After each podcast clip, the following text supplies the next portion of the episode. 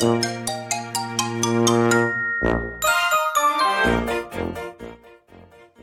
んにちは。横浜で15年以上犬の保育園の先生を行っているなおちゃん先生です。はい、本日は教えてスタイフプロの人21回目をお届けしたいと思います。こちらの企画は私がそのことをなりわいにしているかどうか、プロアマ問わず私にない知見をですね、いらっしゃる方をお呼びして、そのうちのことについていろいろと聞いていってしまおうというになっております。今回は21回目ということで、ゲストさんは高田さんです。よろしくお願いします。はい、よろしくお願いします。お願いします。はい。こんな形でね、あのーお話しするのは初めてということで、はい。はい。ねえあの結構私高田さんの配信は前から聞いてる気がするんですけども もう私の,、リスナーさんの中でまあ多くの方はね有名な方ですのでいえいえ。もちろんず知ってる方多いと思うんですけれども改めましてあの高田さんのね自己紹介と番組紹介をお願いしたいと思います。はい。えっ、と、東京都の世田谷区というところで、三軒茶屋青葉生態院という生態院の院長をしています。で40代まではサラリーマンをしていて、で、その後治療家になったっていう、ちょっとね、業界では変わった経歴を持っている男です。で、スタイフでは、大人の健康学位というチャンネル名で、毎朝7時に健康情報をお届けしています。はい。はい。ね、あのー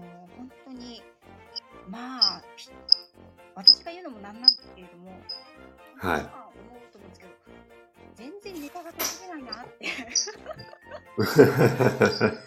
毎日毎回有益なお話ですし、今、高田さんは配信始められてどのぐらいになられたんですか？えっと、丸3年過ぎて4年目ですね。この9月で丸3年なので、今4年目になりました。あ、そうですか。おめでとうございます。ね。そのスタイフを始められたきっかけというのはどんな感じだったんですか？はい、えっと、スタイフそのものっていうか、あの、某インフルエンサーさんが、これからは音声配信の時代だって言っていたのを真に受けて、で、それまでちょっと YouTube もいろいろやってたんですけど、まあ、なんせ更新が結構大変すぎて、ラジオとかだったら準備とかも含めて、もうちょっと簡単にできるかなと思って、で、えっと、スタイフ始めたっていう方、あの、スタイルなんですよね。はい。えっ、と、それまでね、YouTube をしていたんですけども、そっちの更新頻度が本当に大変で、うん、あの、編集とかも大変で、ラジオならもう少し、こう、一発撮りで楽に更新できるかなと思って、スタイルをスタートさせました。はい。なるほど高田さんの今のあのースタイルスはい。タイルになったのははい。最初からそういう形でこう例えば10分以内ぐらいで健康情報について毎日はいお伝えしようという、やっぱりそういった決まった明確なうん。内容があって始められた感じなんですね。ああ、そうですね。なんかこう、お役立ち情報も確かに発信するんですけど、なんかこう、毎日決まった時間に聞いてもらえるっていうか、なんか、それですごく大きく体を改善するっていうよりも、日々の、なんか、なんていうのかな、ヒントをお伝えしたいなと思って始めたので、なんか今のスタイルはそこに繋がってるのかなと思うんですけどね。なるほど。それがやっぱりこう音声配信を通して高田さんがうんやりたいことにつながってるわけですね。そうですね。要は、なんだろう、あのー、生体院ってやっぱり調子悪くなって、病院とかもそうだと思うんですけど、調子悪くなって、えっと、来る場所なので、でも、その悪くなる前にできることってたくさんあるので、そこをちょっとネットを通して届けていきたいなっていうふうに思ってます。あーすごいわかります。なんか全然職種は違うんですけど、はい。高田さんのそのお話というかあり方というかね、はい。健康への向き合い方を伺っていると、なんかやっぱり私の仕事にも通じるところがあって、それはなんか前にもあの高田さんの方からもおっしゃっていただいたはい。あったんですけど、やっぱり予防、治療より予防、うん、はい。っていうところは、なんか全然ドッグトレーニングと、あの、はい。って全然何にも噛み合わないような気がするんだけど、でもそこは共通してるところだなってね、やっぱり思うんですよね。うん。あのー個人的には、今のこの仕事って、教育ビジネスだと思ってるんですよ。なるほど。患者さんの意識を変えていく。で、意識が変えた先に治療効果があると思っているので、なんだろう、うん、環境をと与えるっていうか、一緒に頑張るっていうか、なんかそういうスタンスですかね。点を感じるんですよね。うん。あーやっぱり私もこう、飼い主の意識が変わらないとね、犬だけ良くなるってことはないと思ってるので、はい。そのためにいろんなことを言ったりしてるわけなんですけど、うんなる。ほどね。そんなあの高田さんね、あの整体師という形でいいんですよね。そしたらね。一応、肩書き的にはそうですね。はい。はいサラリーマンを長年やられてきて、はい。整体師になろうと思ったえっ、と、もうこれはね、あの、私の中で明確なものがあるんですけども、私自身がやっぱり体調不良に苦しんだっていうか、あの、40歳までサラリーマンしてる間、かなり猛烈サラリーマンだったので、えっ、と、身も心もボロボロになってしまって、あの、まあ、い今で言う、うつっぽい感じになって、で、それが原因で、ちょっと、奥さんと子供と離れ離れになって、まあ、健康を失うことですごく大切なものを失ったので、もう、なんだろうね、そういう人を作りたくないなっていうことで、まあ、自分が、こう、そこから這い上がってきたものを何か、こう、うまく伝えたいなと思って、この仕事に入りました。ぱりまあ時代的なものもねあったとうん。思いますし、まあそのうん自身のね苦い体験というか辛い体験を、はいあの生かしてっていうことだと思うんですけど、なんかあのいろいろと変な話、そうはいあの他の方もそうやって仕事頑張りすぎちゃって一回はい。機会があって、それで次のはい中で、そのなぜはい。生態、生態を選ばれたんですか？えっとはい。あの、体良くする、うんと、方法っていろいろあると思うんですけれども、まず自分が、うんと、整体院に通っていたっていうところもありますし、あと、最終的にね、あの、整体師と、あと心理カウンセラーみたいなの、どっちにしようかなっていうところで、ずっと悩んでいたんですけれども、やっぱり、なんだろうな、うん、体に触れる方が、ちょっと自分の思いっていうか、いろんなものが伝えられるかなと思って、そっちに入ってきました。そうだったんですね。ご自身も生態を受けられていたということだったんですね。あ、そうですね。もうそこでちょっと一週間に一回癒されて、また一週間頑張れるっていう、そんな感じの生活でしたね。なるほど。それで生態師への道。はい。あーで今整体師ということでその、はい開業されて、はい。まあ整体院を始められて何年ぐらいなんですか？えーっと、40歳からなので現場に入ってるのが、まあ、学校行きながらもうすぐ現場に入っちゃったので、だから14年ぐらいかな。そうそうそうそうそうなんですよね私と大体あの開業というかスタートした時期が一緒ですよ はい。ねやっぱりこう最初はあれですかどこかで働いたりはせず突然もう学校に通いながらご自身でやろうというふうに決められてたんですか？あ、えーとね、学校が2年の学校だったんですけど、そこの学校が運営する直営の生態院っていうのが、東京と神奈川に数十店舗あったので、で、そこで、はい、インターン的なことをやりつつ、学校通いつつ、サラリーマンもやりつつ、みたいな感じで最初スタートしました。校は通われてたんですねうん、あの、2年の過程の中の最初の1年はサラリーマンやって、で、土日は学校行って、で、平日早く上がれる時には現場でインターンに入ってみたいな感じだったので、はいその1年は多分1年間2時間とか3時間睡眠だったと思います。そうなりますよね。はすごいなそこまい。で。いやーもう、今だったら多分できないんです。でできた情熱って何だと思います？うーん、なんだろう。う。なんか、もうこの業界に入るときに、全部、なんか、キザな言い方なんですけど、退路を断ったんですね。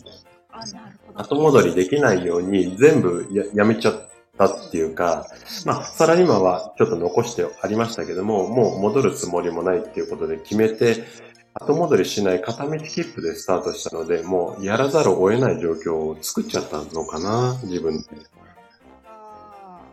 それはある意味強いですよね。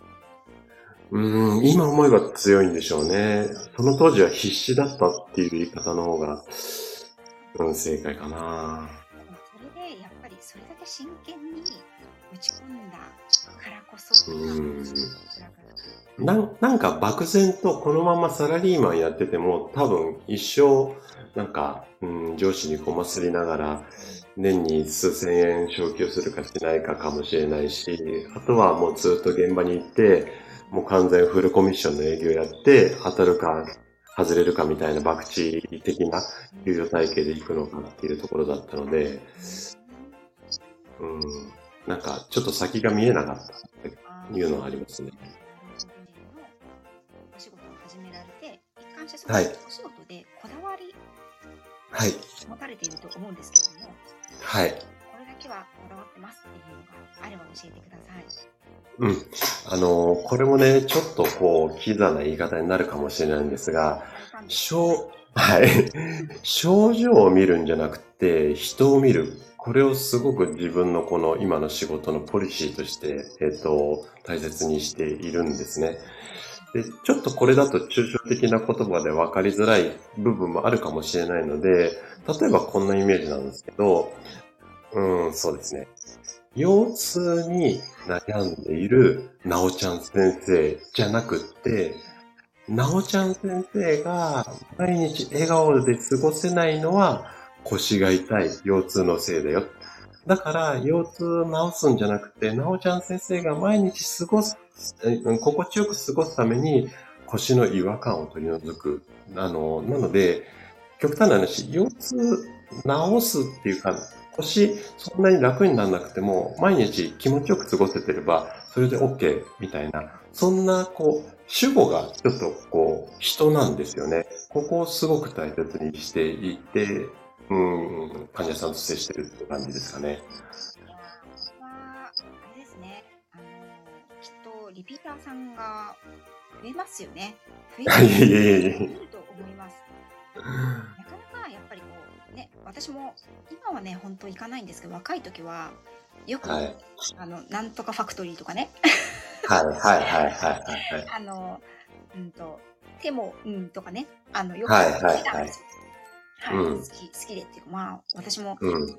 体のことはね、結構肩こりや腰なんかもあったのでね、よく思ってたので、はいやっぱりそういうところに行って良くなるのって一時で、うん。また同じところ行けば担当者の方が変わってみたいな感じで、はそうですね。なんかうん。その一時のしのぎみたいな感じはい。な雰囲気は、でもまあその時に気持ちよければいいかみたいなうん、うん。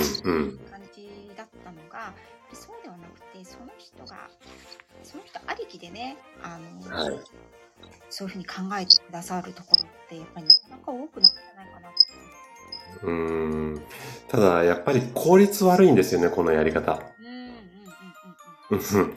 一人とじっくり向き合うので。だから、やっぱりそういうチェーン店に合わないビジネスモデルではあるでしょうね。それはね、私も一緒ですね。うん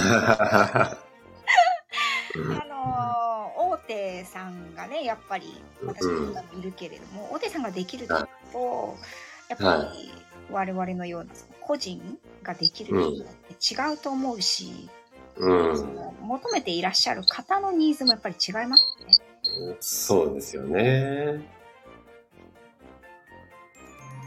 だからなんかそういう方と、まあ出会えるきっかけに、まあそういうスタイフ、今やってるようなスタイフとかが、まあ一つのツールとしてあればいいのかなっていうふうには思ってますね。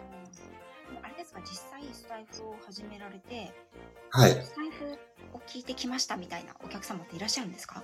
あ、あの、おかげさまで、あの、何人かいらっしゃってます。はい。あすごいですね。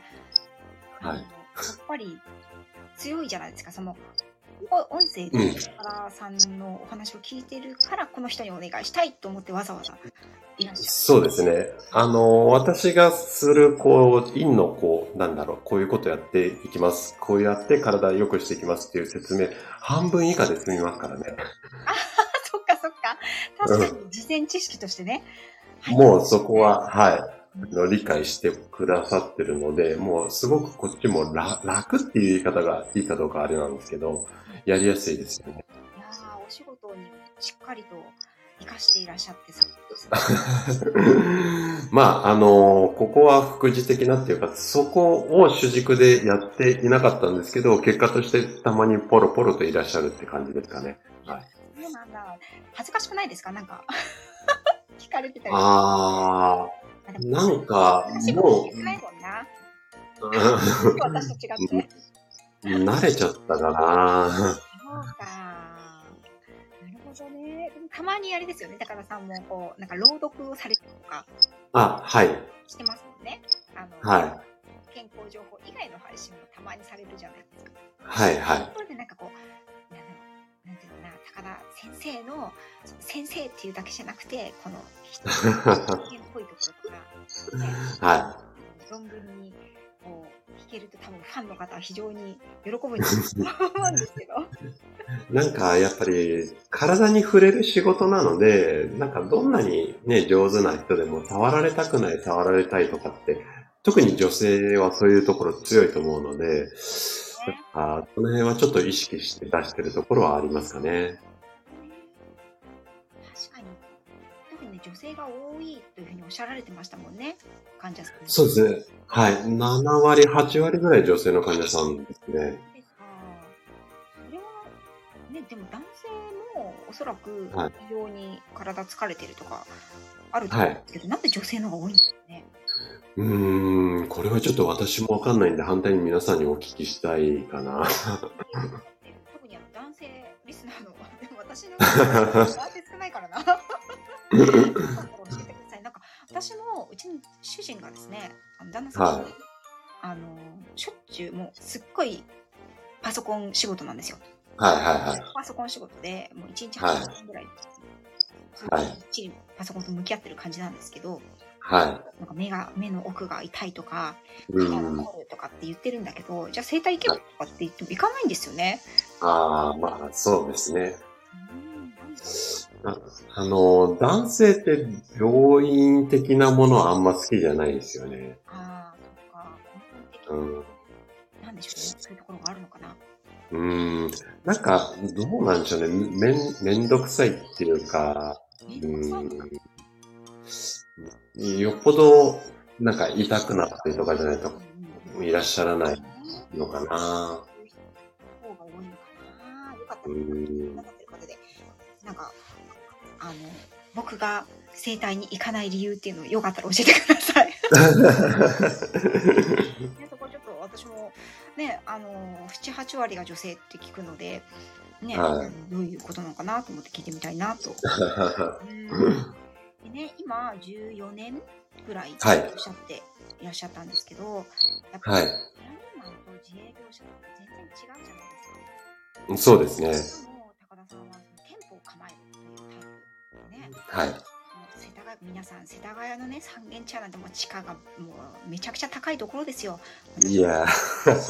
あの客先で回ってましたけれども、はい、うんそれにやっぱり、その店舗を構えて十何年ってものすごいことだと思うんですけれども、はい。ね、今までで一番これを苦労したっていうのは何かありますか？ああ、そうですね。まあ、経営面はいつも苦労はしてるんですけれども、えっ、と、それより、まあ、苦労しているっていうことで言うと、やっぱり、うーん、なんだろう。やっぱ体を良くするっていうことをやってはいるんですが、やっぱ教科書通りいかないんですよね。なので、100点満点を常に目指すんですけれども、やっぱりうまくいかないことが多いので、人間の体は本当に100点を取るのが難しい。そこが苦労してますかね。は具体的に言うと、例えば、はいに指導をしとか施術をしたけれども、思ったように、はい。その症状というか、あの、患者さんの実感として上がってこないという、そういう感じですか、そうですね。あのまず治る治らないっていうところもありますし、例えば、じゃあ5回で楽にしようって思ってたのが10回かかっちゃうとか、やっぱりそこが自分が立てた計画通り進まないところっていうのはどうしても出てくるので、で、反対に、うん、計画より全然早く良くなっちゃったってこともあるので、ここは本当に、うん、苦労、いつでもしているところですかね。やっぱりその、なんだろう、例えば腰痛っていう、はいあの、症状があったとしても、皆さん、はい体自身は全然違いますし、使い方もね、性格、はい。その、得てきた歴も全然違いますもんね。そうですね。で、その痛みとか不具合とか体の状態って、患者さんってうまく説明できないんですよ。あ、そういうものですか。うんと、例えばね、じゃあその痛みっていうのが、い私は50ぐらい痛いですとか、60ぐらいですとか、こう数値に表せないじゃないですか。ちょっと痛いですとか、いつも痛いです、ぼやんと痛いです。なんかここは、やっぱりこう、キャッチボールがなかなかうまくいかなかったりだとか、あとは最初から1から10まで全て話してもらえないこともあるので、実はみたいな。はい。うん。通い始めて1年ぐらい経って、実はとかっていうことなんて、本当に、長い。はい。普通、普通にあるのでそ、うなんですね。はい。だからやっぱそういう意味で言うと、最初から材料揃ってはできないので、まあ、難しいなとは思いますね。なかなかね、例えばそれがそのプライベートな、ちょっとデリケートなことに差し障ることとかだったら、なかなか言えないですもんね。うん、そうですね。だから、なんだろう。そういったでもところが結構重要だったりするので、うんうんうん、うん、なんだろう。やっぱりストレスが原因で体なんて普通に硬くなっちゃうし、例えば今朝お子さんをガンって怒ってから施術受けに来ましたとかっていうのだって、もう全然体の状態違うのでね、いつもと。あうん。逆にですね、高田さんのその青はいサインをはい教えた時に、あのこういう、はいこれだけは教えてほしいっていうのがあったら、はい。なんかありますか？これだけはうん。隠さず言ってほしいってありますか、なんか。えーと、やっぱり自分がストレスに感じていることが何なのかっていうのは知りたいですね。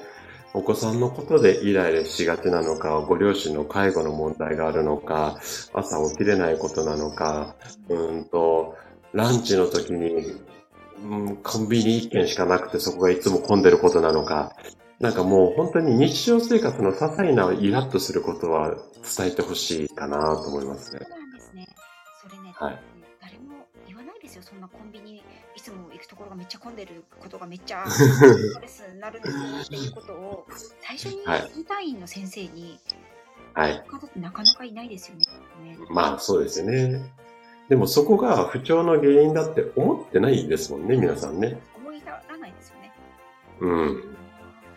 そっか、でもそういうことが積み重なって体に症状として現れてるっていう。はい、そうなんですよ。で、最初は軽度なものは体が何とかカバーするんだけども、あんまりちりつもになってくると、もう俺やだやりたくないって言って、例えば腰痛だったり頭痛だったり、手足が痺れてみたり、そういうことなので、だからそういう犯人を一つずつ続けていくっていう、もうそれだけなんですよね、やってることは。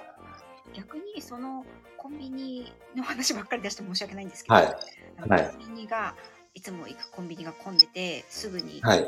あの食べたいものを買えないっていうのがストレスだっていう例えばはい。近くに違うコンビニができてはい。たくさん最近買えるようになったんですっていうことだけでちょっとはい症状が良くなることってあるんですか、あの、もうめちゃくちゃ自律神経のバランスが良くなりますからね。なるほど自律神経か 面白いですねそこに頭が痛いとか、はいなんだろう指が痛いとかこう、はい。腰が痛いとかってはい出た時に、そこに原因が至る至る人ってなかなかいないですもんね。うん、そうなんですよ。だからそこの、あ、そういう面もあるのねっていう気づきを与えるのが私の仕事で、マッサージするのは二の次かなと思ってるんですね。面白い。でも、今、お伺いしてて、はい私のスタンスにやっぱり似てるなって感じました。ワンちゃんが噛むとか、うん、あの吠えるとかうん、っていうことをお悩みでいただく場合に、はい。うん、これ聞いて大丈夫かなと思うんだけど、うん。最近ご夫婦の仲はどうですかとかね。ああ、はいはいはいはい。あの生活の、まあ、生活の中で何か大きくか変わったことありますか？とかってそういうことを聞いてるんですうん、うん、あの関係とかね。うん。そういうのがちょっと変わっただけでワンチャン症状として出ることって結構あるんですよね。うん、そうですね。うん。あ、そう、例えばなんですけど、こんな患者さん多いんですよ。あのーお友達と旅行に行ってる時には腰痛にならないんだけども、帰ってきてご主人の顔を見た途端に腰が痛くなったっていう患者さんとかね。うん、そういうことですよね。だからやっぱり心と体って結構つながっているので、で、楽しいことやってる時ってみんなね、腰痛肩こり忘れてるので、わかりますわかります。はい。なんか年取っると余計そういうのが後に出ますよね。なんかそう旅行行ってる時とか、なの。はい。だけど、なんか翌日、うん翌々日にどっと疲れが出るとか。そうですね。要はもう巡りがちょっと悪くなるんですよね。だから傷も治りづらくなるし、疲れも取れづらくなるって。もうこれはしょうがないですよね。その大きなイベントがあった後も、普通に、はい。いつもはい同じように生活ができるという算段で、物事をはい入れてはいけないなっていうことを最近学びました。そうですね。うん。だあとは、そういうところをもう一回元に戻すきっかけとして、整体とかも使ってもらってもいいかもしれないですよね。うん。そういうせ使い方をするっていうのはいいかもしれない。あ、あのーなんかゴルフ行って帰ってきて、マッサージ受けて、翌週とかっていう人たちも結構いますしね。そうなんですね。うんはい。なんかこう、特別こう痛いとか辛いとかじゃないくて、メンテナンスにはいっていうことですね。うん。あの、私はもう痛くて来てもらいたくなくって、メンテナンスでしか来てもらいたくないっていう人なので、はい。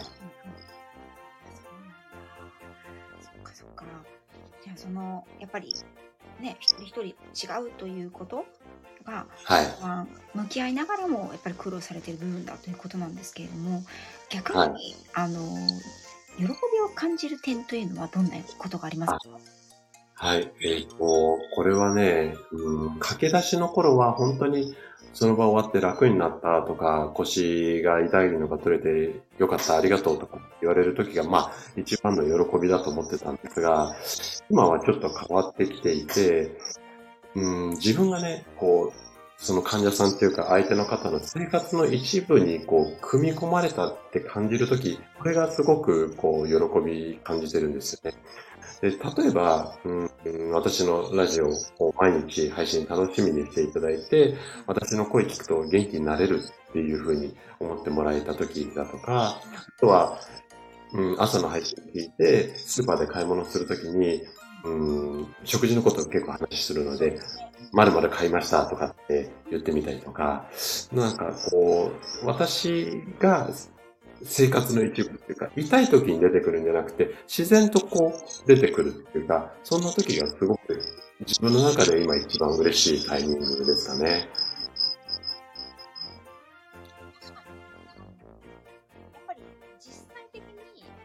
はいありますからね。はい。はい。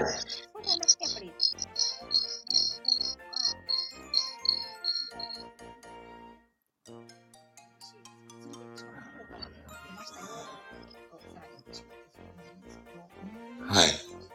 私も、あの、続けてあり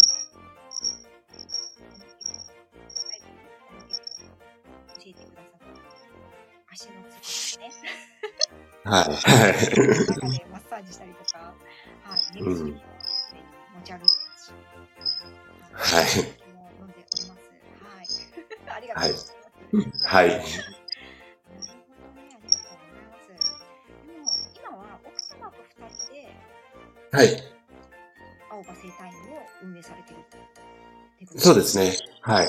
あのーまあ、妻は受付中心なんですけど、ただ、妻も同じ生態の学校出ているので、二人ともマッサージできるので、あ女性で、どどうしても女性の先生がいいっていう患者さんとか、産前産後の患者さんは妻に見てもらってます。うんそうなんですね。はい。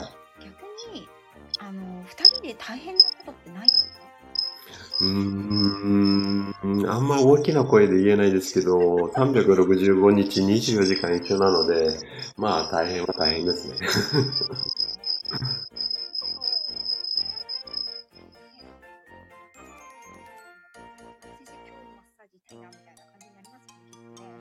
うん、そうですね。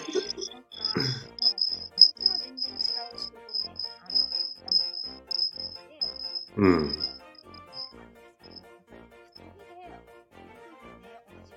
はい非常にいろいろと大変だと思うんですけど、あの全然予定になかった質問をして申し訳ないんですが、あの、はい。その夫婦仲良くの秘訣はどこにあるんですか？うそうですね。まあ、うん、私が大切にしてるのはやっぱバランスかな。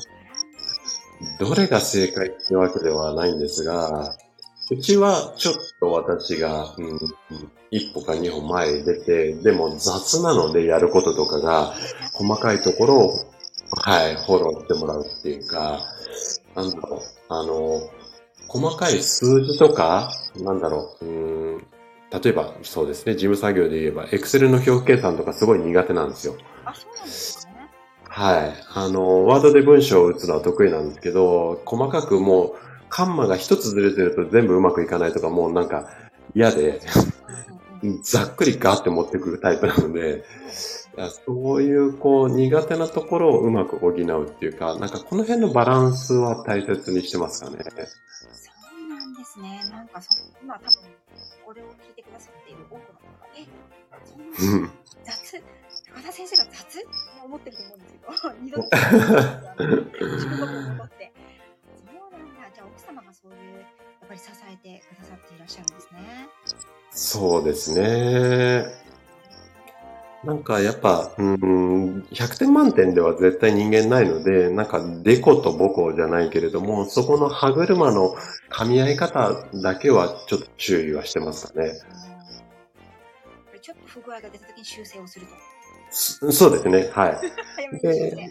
うん。なんか修正していくのが、やっぱり夫婦で一つのものを作っていくってものを、うん、感じなのかな、なんて思ってますけどね。なんかこう、院の運営をはい2人でされている中で、はい。衝突することとかないんですか？えーっと、ありますけれども、よっぽどが、よっぽどのことがない限り、ごっくんって飲み込んじゃいますよ、私は。そっか、それも大切な、やっぱりバランスの取り方になりますよね。うーん、なんか、細かいこと、言いたいことたくさんありますけど、別に大きくその運営に支障がない場合は、もう自分がやっちゃえばいいよっていうふうに思わないと多分一回一回イライラしちゃうので、うん相手が変わるんじゃなくて自分が変わるっていうのはちょっと心がけてますかね。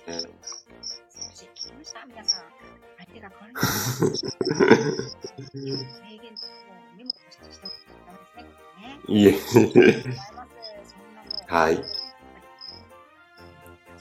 パートナー、仕事のパートナーってなかなかね、やっぱり大変だと思うんですけれども、そんな中でもね、その激戦区の三軒茶屋で14年間、はい。生態院をね、されているっていう、本当に尊敬しかないと思う。いえいえいえ。こう、高田さんの、あの、はいっていうのは、その、こう、なんていうのかな、チェーン、先ほどもチェーン店の話とか出ましたけども、一般的なはい。生態院、ちょっと違う感じがしていて、あんまはい伺ったことないんですけども、食事の指導とかもされるんですよね。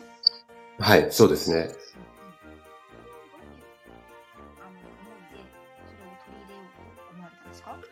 あああ、うんと、これはね、えっ、と、例えば、うん、じゃあ今回腰痛の話ばっかりしてるので、腰痛腰痛くて来ました。で、まあ、5回、10回、マッサージというか、整体して楽になりました。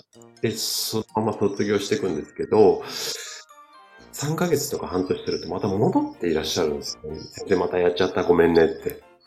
で、そうなんですよ。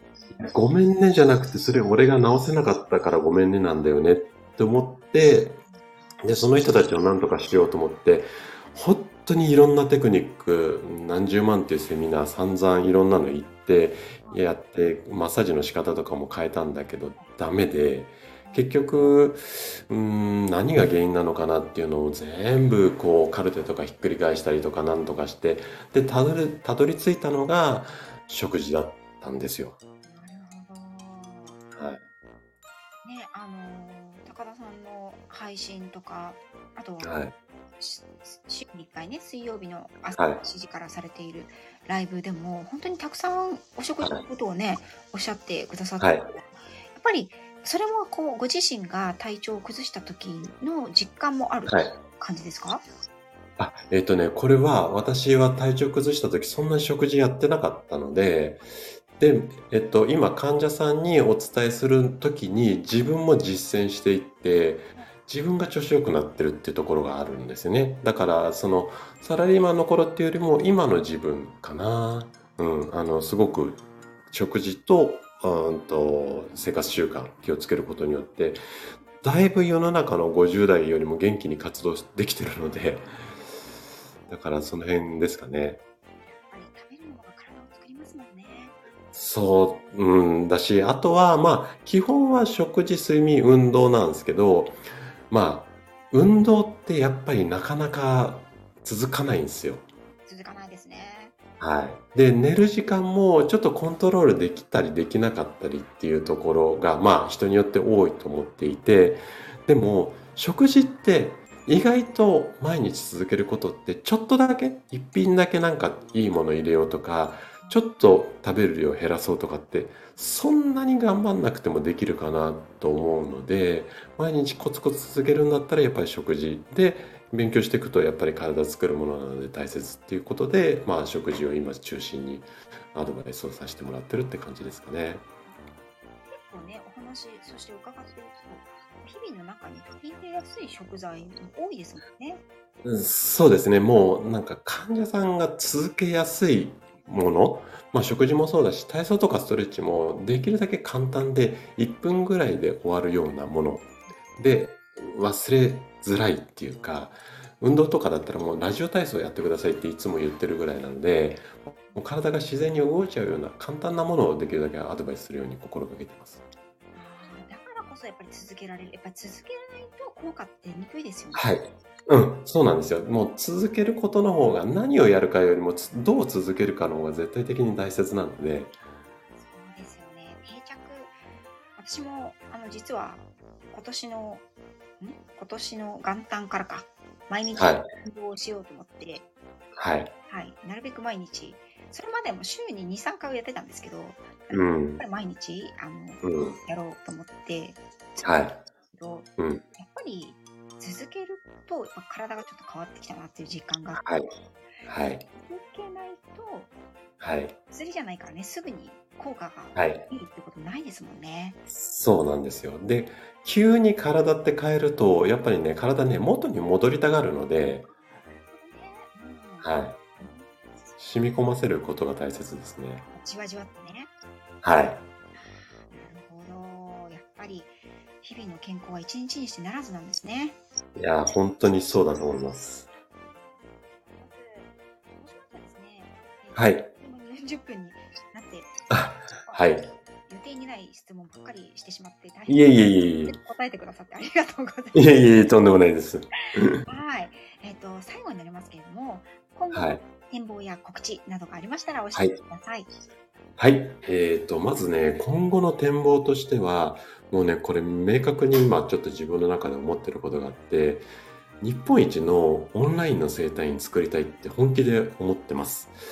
で、まあ、今はね、実店舗を構えてるので、ここに来ないと治療が受けれないっていうことなんですが、これ、ここに来ないでも治療を受けられるような、自分でセルフ的に、こう、なんていうのかな、ケアする。そんなような、まあ、生態院っていうのかな、うん、を作りたいなと思っていて、で、今のスタイフもそうなんですが、まあ、新たにね、ちょっと11月からスタートできると思うんですが、今必死になって YouTube、あの、勉強しながら準備していますので、スタートした暁にはね、スタイフ同様、あの、毎日とはいかないんですが、まあ、1ヶ月に2本3本、まあ週1回いければいいかなっていうぐらいで更新はできると思いますので、ぜひね、ちょっとそちらの方も応援してもらえたら嬉しいかなというふうに思っています。はい。だって、あれですもんね、その整体院のお仕事をされてかつですもんね。はい。だから今ね、こう、やる、どこに隙間を入れようかっていうところをね、一生懸命、なんか調整しつつ、なんか準備してます。時間、2、3時間の時代に。そう、そうならないようにね、どこまでちょっとこう、うん、自分がやらずになんかうまく効率化できるかっていうところもね、今いろんなツールとかもあるので、なんかね、ちょっと上手に短時間でうまく内容濃くできないかなと思って、今、宿泊やってます。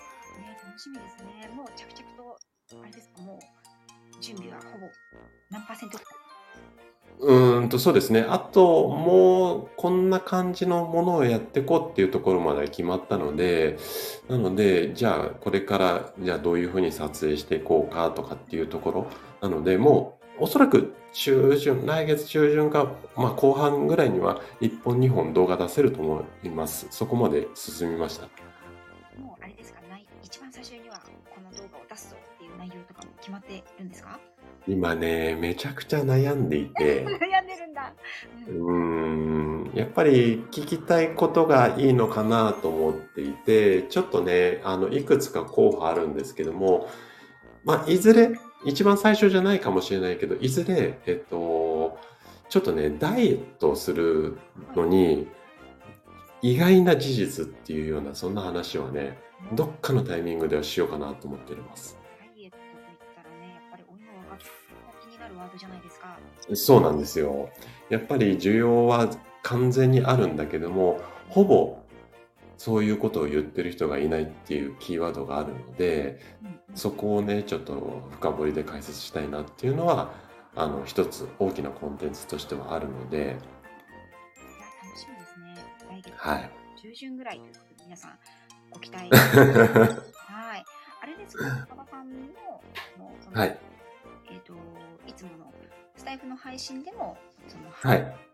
YouTube のアップが決まったら、はい。いただける感じですかね。あ、もちろん、あの、ここでは、えっ、ー、と、宣伝しまくると思いますので、あの、毎日聞いといていただければ、はい。あの、あと多分ツイッターでもね、あの、告知すると思いますので、そのあたりチェックしておいていただければ、はい、助かります。ありがとうございます。はい。そして今ね、あの、週1回、水曜日の朝にはい。ライブされてますよね。はい。ライブでまだ聞かれたことのない方も、あの、いろんな相談とかもね、レターで事前に打ったものにご回答していただけたりとか、あとはテーマを決めていただいて、はい、毎週そのテーマに沿ってお話ししていただく。はい。あちらもずっとこの先も続けて。そうですね。はい。うんうんうん。あれもすごくあの貴重な時間で、何しろこう、なんていうのかな、スタイフのいいところって耳だけ傾けてれば。あ、そうですね。ちょ、ちょっとそこをもう一回とかって言うとね、あの、シュウさんがメモしててくれたりとかしてね。はいはいはいはい。あの、熱心で、あの、シェアもね、してくださるというところなので。はい。ありがたいなと思っております。はい。はい。あとは告知など大丈夫ですか？はい。あの、もう、あの、存分にさせていただきましたので大丈夫です。話、あの、ちょっとね、突っ込んだお話まであ、いえいえいえ。あの、インタビューしてしまって、答えていただきました。ありがとうございました。いえいえ、こちらこそありがとうございました。楽しかったです。あの本当に、ライフワークとしてね、この、はい。あの、お仕事に取り組まれている、うん、ということが本当に伝わったと思います。ご家族とですよね。はい、うん。はい。伝わったと思います。私もね、あの、ぜひ、青葉生態に顔を出したいなと思いながら、はい。